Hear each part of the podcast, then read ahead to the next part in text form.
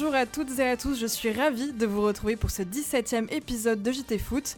Les déplacements se suivent et se ressemblent pour le TFC. Hier soir au Roudourou, les Toulousains ont été tenus en échec par une équipe de Guingamp qui a joué sa chance à fond.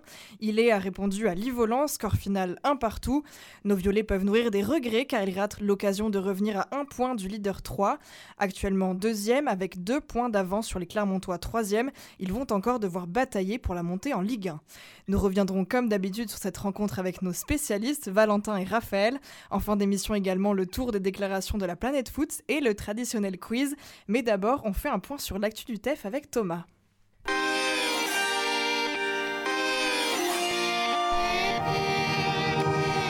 Si comme nous, Amine Adli vous vend du rêve, alors vous devriez apprécier le court-métrage réalisé par le TFC sur le Pitchoun. Sortez les popcorn. Amine avant Adli, sorti le 5 avril dernier, retrace l'enfance de la pépite toulousaine. Des terrains improvisés sur les hauteurs du HLM de Pézenas au stadium, la parole est assez proche. Si vous êtes intéressé par ce documentaire, rendez-vous sur la chaîne YouTube du Toulouse Football Club. Info Mercato maintenant, après avoir signé un accord avec Kraft, son nouvel équipementier, le TEF vient de s'attacher les services de Rana, la marque de chaussettes haute performance 100% made in France. La marque devient fournisseur technique officiel du TFC pour les trois prochaines saisons pas mal, mais je crois que ça ne suffira pas pour pallier le départ d'Adli. On prend des nouvelles maintenant de Brian Bergogneau, l'ancien violet a accordé une interview à l'équipe samedi. À la question quel est le partenaire le plus fort avec lequel vous avez joué, le nouveau consultant d'OLTV a répondu Étienne Didot avant d'ajouter il a peut-être manqué un peu de physique, mais pour moi, il aurait très bien pu jouer dans le Barça de la grande époque. On adore Dido, mais tu t'emballes peut-être un peu là trop, Brian. Impossible pour moi de conclure ce TEF Actus sans souhaiter un joyeux anniversaire à Denis Zanko, le directeur technique du centre de formation. Pour ceux qui ont dormi dans une grotte, on le rappelle, Sir Zanko avait assuré l'intérim suite au limogeage d'Antoine Comboiré. Résultat, un nul et huit défaites, à jamais dans nos cœurs, Denis. Je crois qu'on n'est pas prêt de l'oublier. Merci beaucoup Thomas. On passe maintenant au débrief du match Guingamp-TFC.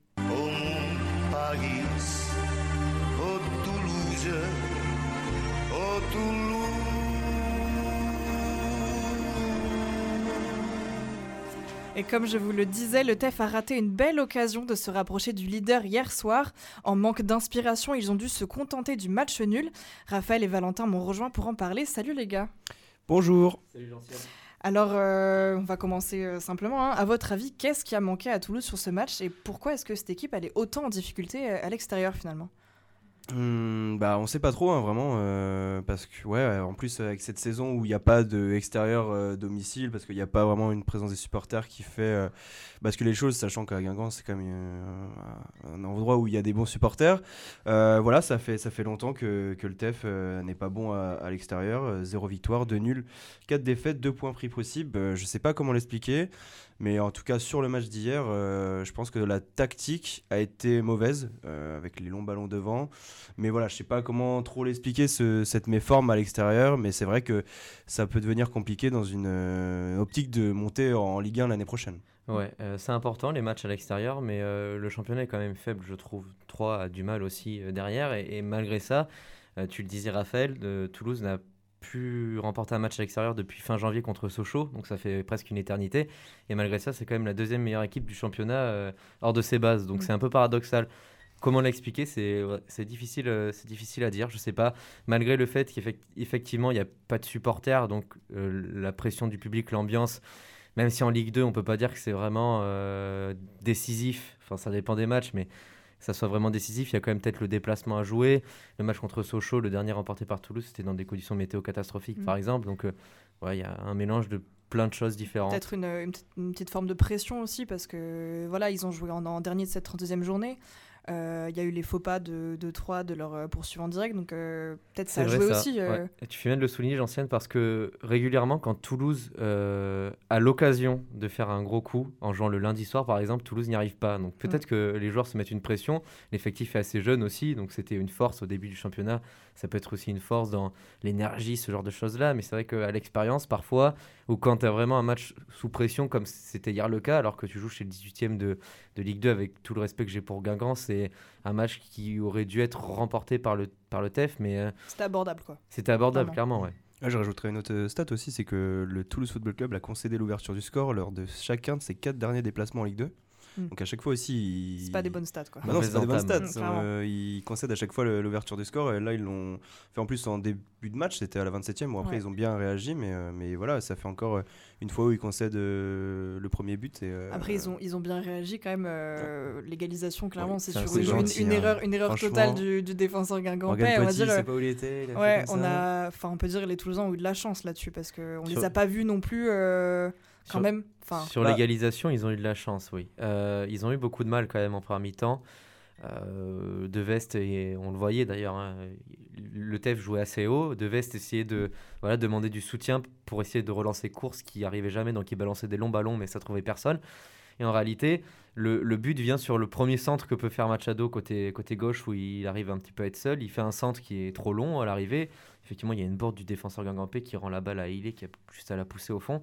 Donc euh, oui, il y a un coup de bol sur le but, mais sur l'ensemble du match et sur la première mi-temps, Toulouse a été en, en difficulté, je trouve quand même. hein. Toulouse n'a Ouais. pas fait un, un grand match hier. hein. bah, ils sont un peu quand Un même soir. réveillés, réveillés en deuxième mi-temps, mais est-ce que peut-être il leur a manqué aussi un petit peu de- d'idées ou de.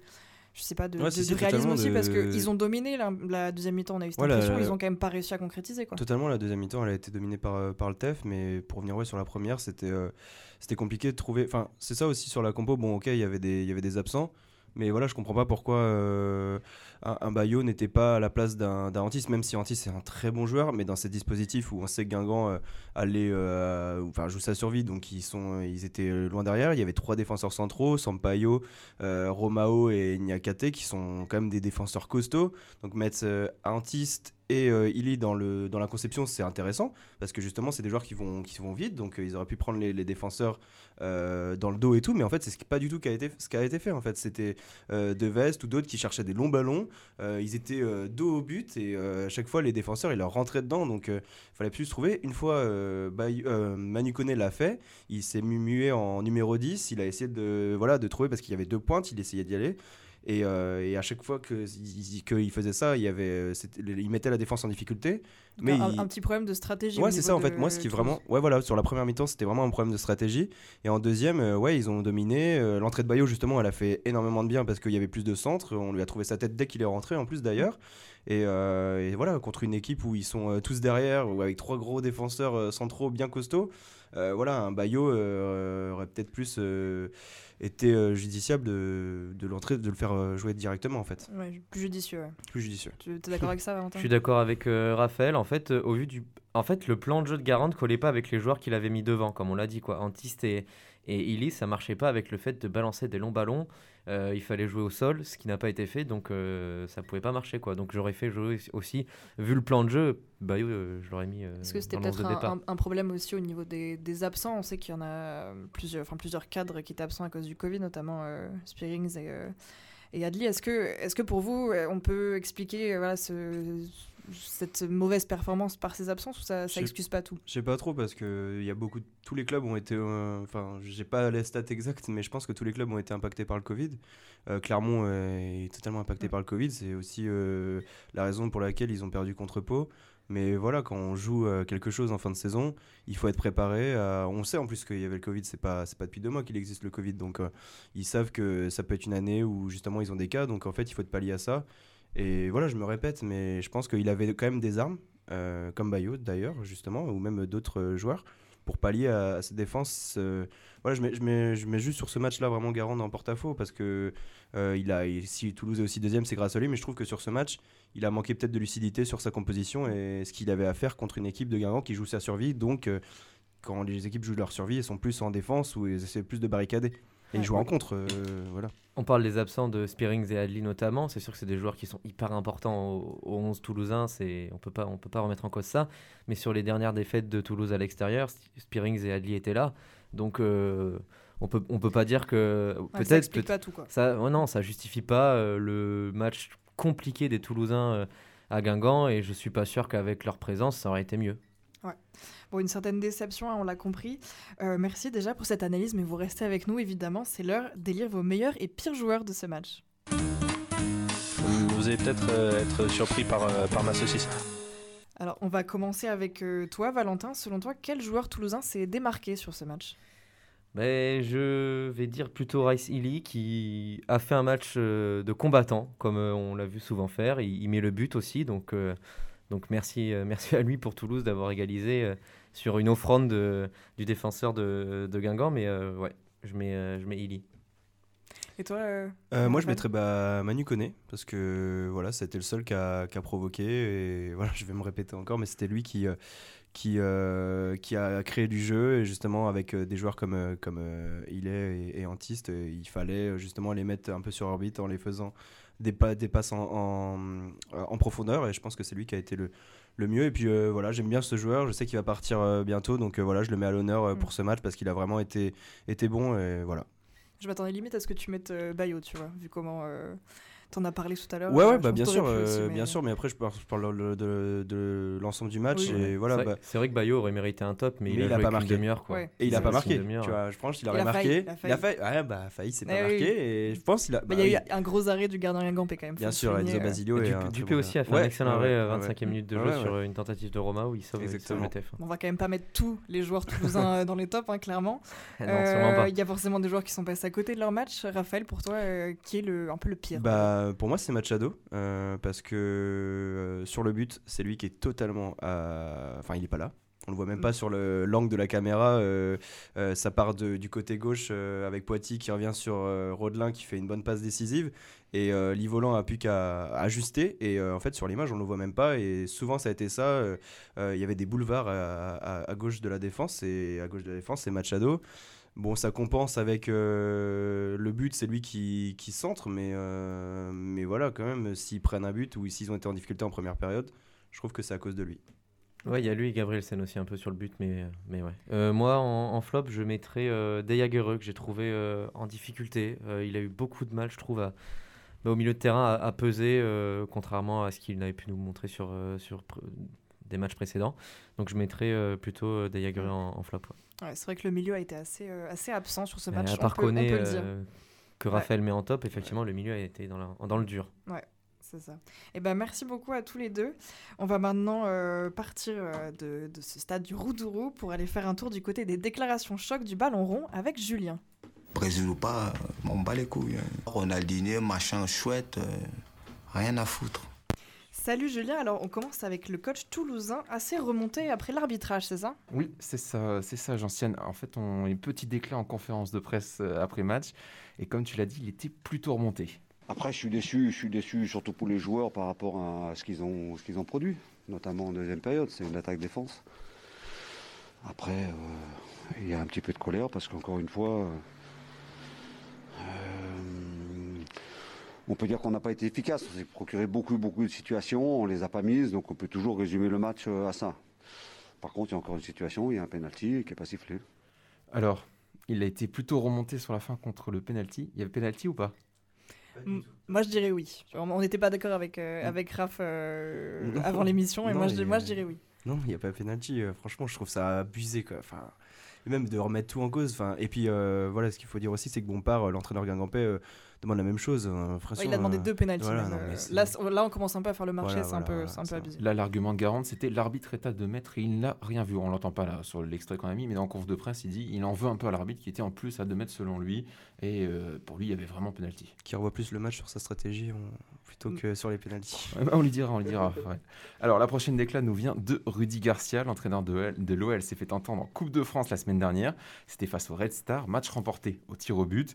Écoutez, il s'adresse à son défenseur, Sinali Diamandé. Tendez bien l'oreille car c'est un peu masqué par les commentateurs. Trois ballons perdus là, trop facilement. Prend le ballon à l'adversaire. Qui lui aussi a connu un étage supérieur en Ligue 2 avec, euh, avec l'AS Monaco, là, ce qu'il y a eu. Il fait chier à vouloir jouer comme Beckenbauer. Je sais pas ce que vous en pensez, mais je trouve que c'est pas mal d'entendre les coachs maintenant sur le bord du terrain, non? Ah, c'est intéressant, ouais. clairement on entend des, des petites pépites, même les joueurs hein, aussi. euh. Oui, c'est vrai. Ok, c'est vrai. par exemple, bon, c'est pas, c'est pas en France, hein, mais Ousmane, euh, Ousmane Dembélé qui est connu Mm. aussi pour, euh, pour Oui, ses belles sorties Et qu'on Pogba, entend bien euh, maintenant. Paul Pogba aussi ce week-end où euh, il a même choqué Jean-Luc Haribard qui était au commentaire sur Canal. Oui, c'est pour dire. Et là, on termine ce top d'éclat avec euh, l'Espagne. Côté Barcelone, l'heure n'est pas à la fête. En plus de la défaite lors du Classico samedi dernier, le moral est en berne côté catalan, et notamment pour Jordi Alba.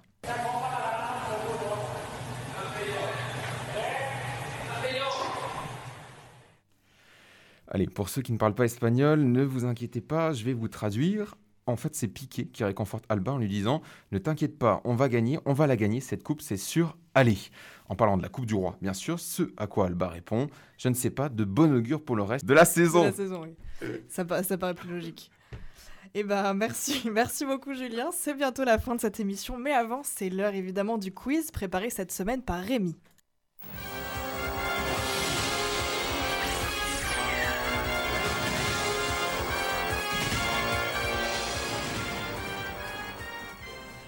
Alors Rémi, sur quoi tu vas essayer de nous coller aujourd'hui? Salut à tous, alors je vous ai préparé un petit quiz un peu spécial aujourd'hui. Euh, je ne sais pas si vous suivez le rugby, euh, messieurs, dames, mais ce week-end, on aura droit à un week-end justement spécial derby nommé la IFAN Days. Euh, donc si on met de côté un peu cette appellation pas très jolie, ça m'a donné l'idée de revenir sur quelques derbys en France et en Europe à travers quelques questions. Donc j'espère que vous êtes prêts et prêtes. D'abord, première question euh, sur le, dé- le derby du Nord, messieurs, le fameux euh, Lille-Lens qui est de retour cette année après 5 ans d'absence. C'est pour Julien ça. Un gros gros derby de notre championnat, sûrement le plus gros avec Lyon-Saint-Etienne. Messieurs, question simple, messieurs, dames, question simple pour commencer. Donnez-moi le score du dernier derby entre les deux clubs avant cette saison. 2-1 pour Lille. Non. 3-1 pour Lille. 3-1 pour Lille, bonne réponse. Bonne réponse, Valentin. Euh, donc c'était l'année de la descente du RC Lens. Un petit point bonus si vous savez me donner au moins un buteur de ce match. Moussasso. Non, t'es déjà parti à cette époque. Euh, Rio Mavuba Non plus. Nolan Roux Julien, c'est pour toi normalement. Ah là, il est. il- Année il- 2015. Il, il gère mal la pression là, je crois. Pierre Alain Fro Non. Personne Hasard Non plus. Mais hasard en 2000. Je il le est parti tente. en 2013.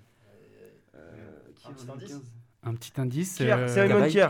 Non, un petit indice. euh, un, joueur, un des joueurs joue en Angleterre, un autre joue toujours dans un, un autre club de Ligue 1, et un autre joue aussi dans un autre club de Ligue 1. Et le buteur lensois est aujourd'hui en Espagne, je crois. Voilà, C'est un. Argentin. Oh là là. Bon, on, on passe à autre chose. C'était. Divock Origi, Ah Sofiane ouais. Bouffal, Djibril Sidibé et Pablo Chavaria. Oh là là. Un champion du Je monde. suis déçu, je vous avoue, je suis très déçu. Euh, justement, on en parlait euh, sur la question précédente. Quand on évoque les derbys en France, on pense forcément au derby entre Lyon et Saint-Etienne. Un derby qui rappelle pas mal de souvenirs, forcément, que l'on soit supporter euh, ou non des deux clubs. Messieurs, dames, trois joueurs ont inscrit un triplé dans ces derbys. Est-ce que vous sauriez me donner un nom parmi ces trois? Benzema? Nabil Non. Fekir. Non plus. Aubameyang. Un joueur qui a Euh. marqué l'histoire d'un des deux clubs, Gomis? Qui est, pas- qui est en Angleterre aujourd'hui. bah, La casette. La casette, bonne réponse. En 2015, un point pour Valentin, un point pour Raphaël. Autre derby que l'on retrouve dans notre championnat depuis quelques années, c'est Montpellier-Nîmes, un derby chaud également, avec notamment l'affaire de la bâche volée par les supporters nîmois il y, a, il y a quelques années, il y a deux ans de ça. Je ne sais pas si vous vous rappelez de cette On a histoire. un peu, on a un peu. Les gars, est-ce que vous sauriez, les gars et les filles, est-ce que vous sauriez me citer l'un des deux grands joueurs français qui est passé, qui sont passés du coup, si on prend les deux, par les deux clubs dans les années 90-2000 Deux Laurent- grands joueurs français. Laurent Blanc Bonne réponse, Valentin. Laurent Blanc et l'autre? Castan Dutch. Non. Eric Cantona.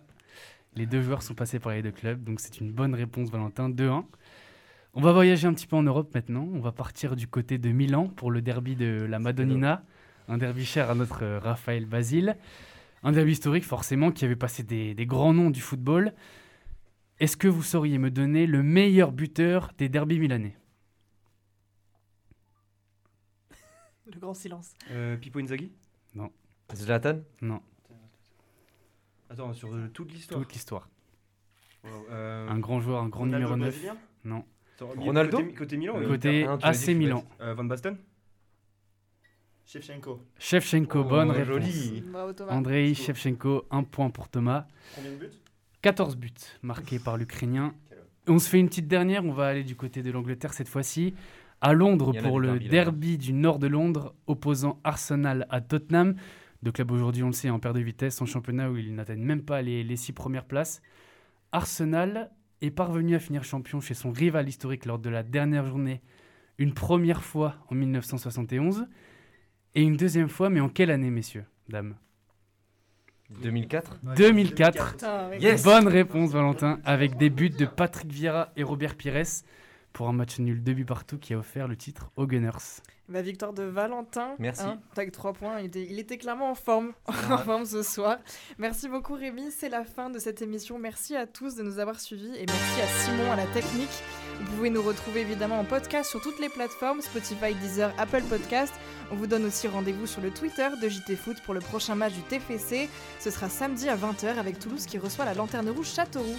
D'ici là, portez-vous bien, ciao Bye.